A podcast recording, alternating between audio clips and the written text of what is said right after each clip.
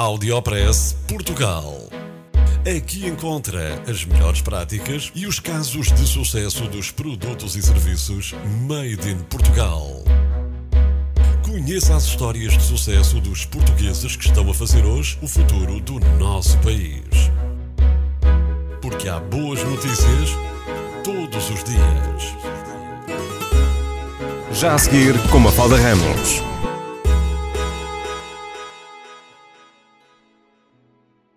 Este mês entrei na nave especial das bibliotecas. Fui até Proença Nova conversar com quem percebe destas coisas e sabe tão bem transmitir, inspirar e acolher todos e cada uma na sua biblioteca móvel. Chama-se Nuno Marçal e está ao volante da Biblioteca Móvel de Proença Nova. Uma biblioteca pública sobre rodas, útil, próxima e humana.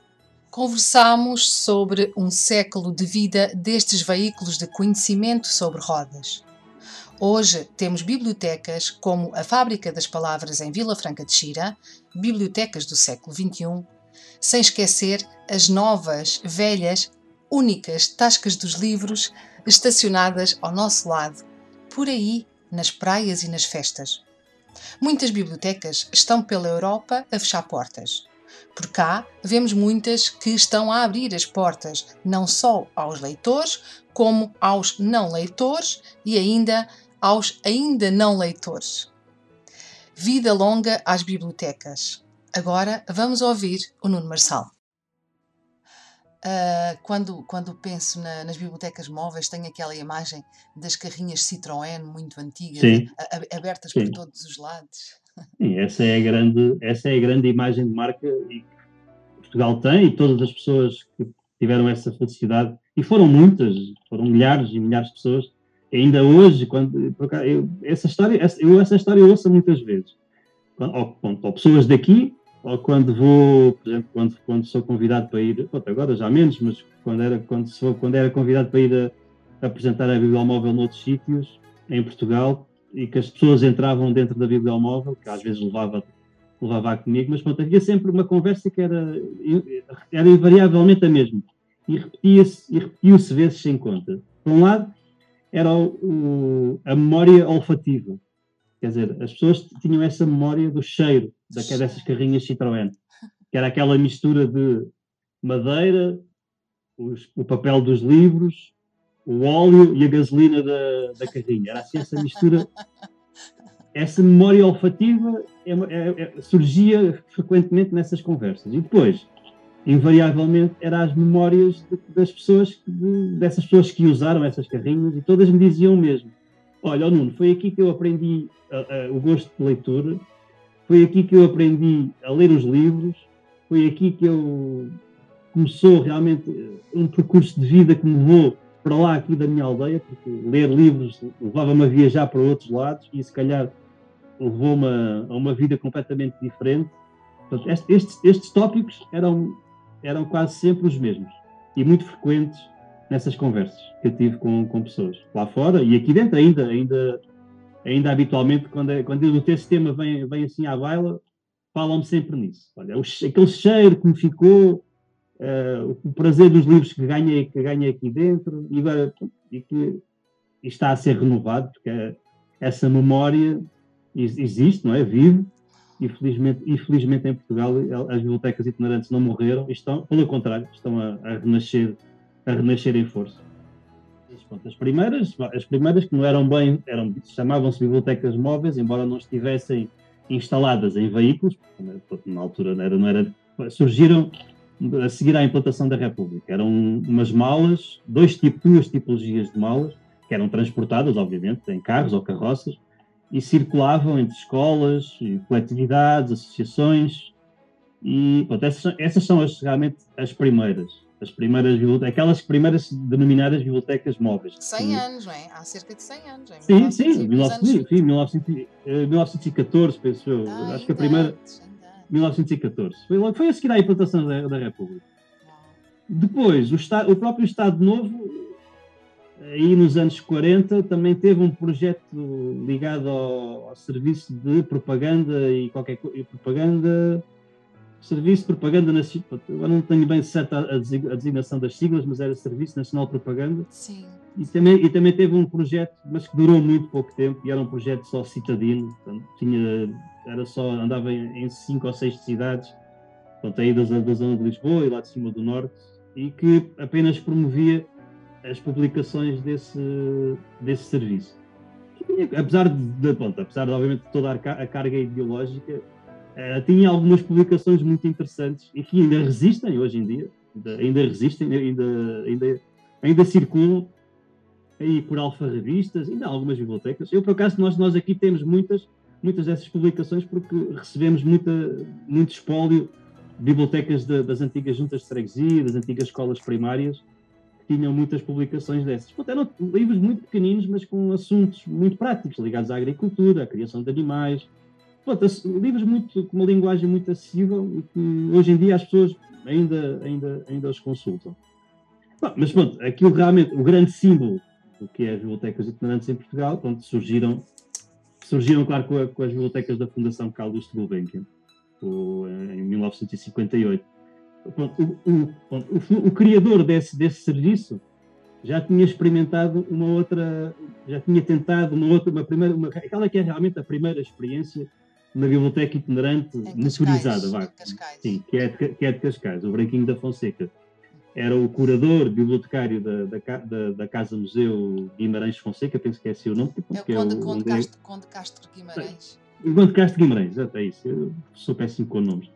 Eu, eu acabei, de, eu... acabei de fazer a pesquisa, portanto a cabeça está fresquinha. ok, ok. E então é por aí, ele realmente ele fez aí essa primeira experiência de colocar livros dentro do. Nem sequer era, era dentro de um reboque, que era depois puxado Sim, por um, por um carro. Tão giro, tão giro, e essa é realmente a primeira biblioteca móvel portuguesa, porque é realmente a que está, a primeira que é motorizada.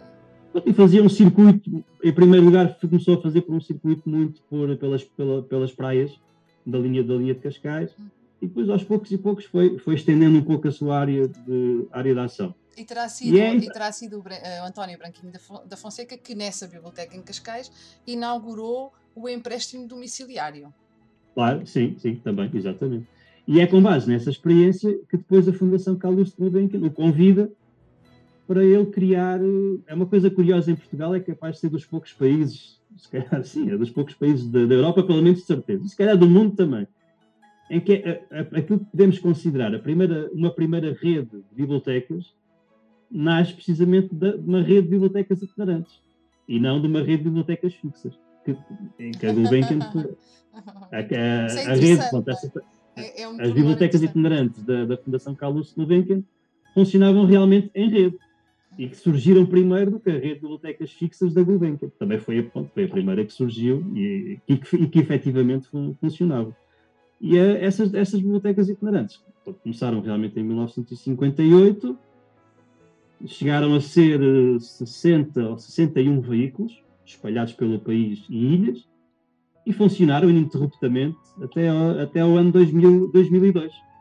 Qual é que é o estado de arte das bibliotecas móveis neste momento em Portugal?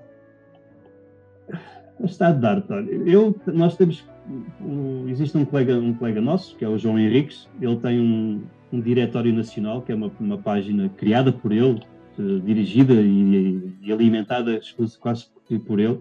O diretório chama-se Nave Voadora, está lá tudo tudo o que acontece e o que está, e o que está para acontecer na, nas bibliotecas itinerantes.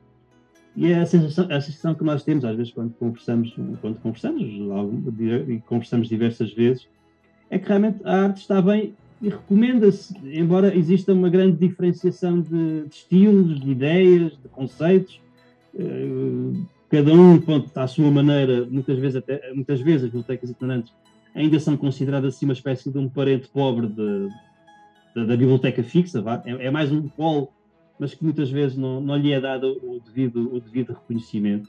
Mas eu penso que essa situação mudou e está a mudar, e, e creio que vai continuar a mudar, porque se não fosse assim, eu acho que não se, não se justificava este, este, este entusiasmo no aparecimento de novos projetos que surgiram este ano e que estão para surgir no, nos, próximos, nos próximos tempos. Portanto, eu acho que o estado da arte podia ser melhor, mas também acho que está no, está no, está no, está no melhor, está num bom caminho. Disso não tenho dúvida. Eu, eu, eu, sinto que há aqui uma vontade, não é? De, de, uma, uma, vontade que não morreu e, e, e, pelo contrário, de levar os livros às pessoas. Eu senti, senti muito isso aqui em Vila Franca de Xira durante a pandemia. Levar os livros, e atenção, levar Sim. os livros e não só os livros. Eu, acho que existe esse, na minha opinião, isto atenção, é uma opinião que só me, só me vincula a mim. Mas obviamente que estou, eu tenho a certeza que outros colegas meus pensam, pensam o mesmo e fazem o mesmo. As bibliotecas hoje em dia têm que ser muito mais do que apenas só os livros e a leitura, porque as bibliotecas são muito mais do que isso. As bibliotecas são espaços, são abrigos humanos onde a informação e o conhecimento é livre, é verificado e é acessível para todos. Para além disso, há um conjunto, há um conjunto diverso de, de, serviços que podem ser úteis à comunidade onde as bibliotecas estão inseridas. E as bibliotecas itinerantes têm ainda um, um fator essencial que é não estão à espera que as pessoas venham, venham, venham. Elas, são elas próprias que vão ao encontro dessas pessoas.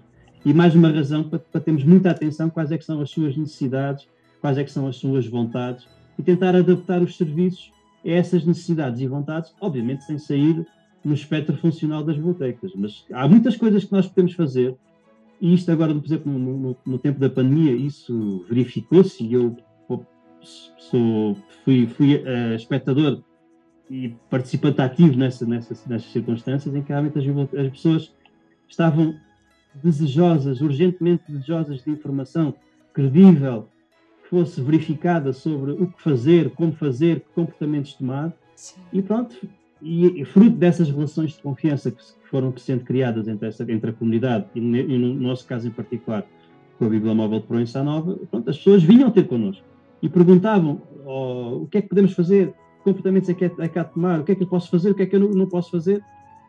E acho que isso é, uma, é, um grande sentido de responsabilidade das bibliotecas. Têm que ter. Bom, no caso da pandemia, tivemos, mas em relação a outros assuntos, sei lá, hoje em dia fala-se muito de da é crise financeira, do que fazer, por exemplo, de poupar dinheiro, mas o que fazer com poupanças. Isso é literacia financeira, por exemplo.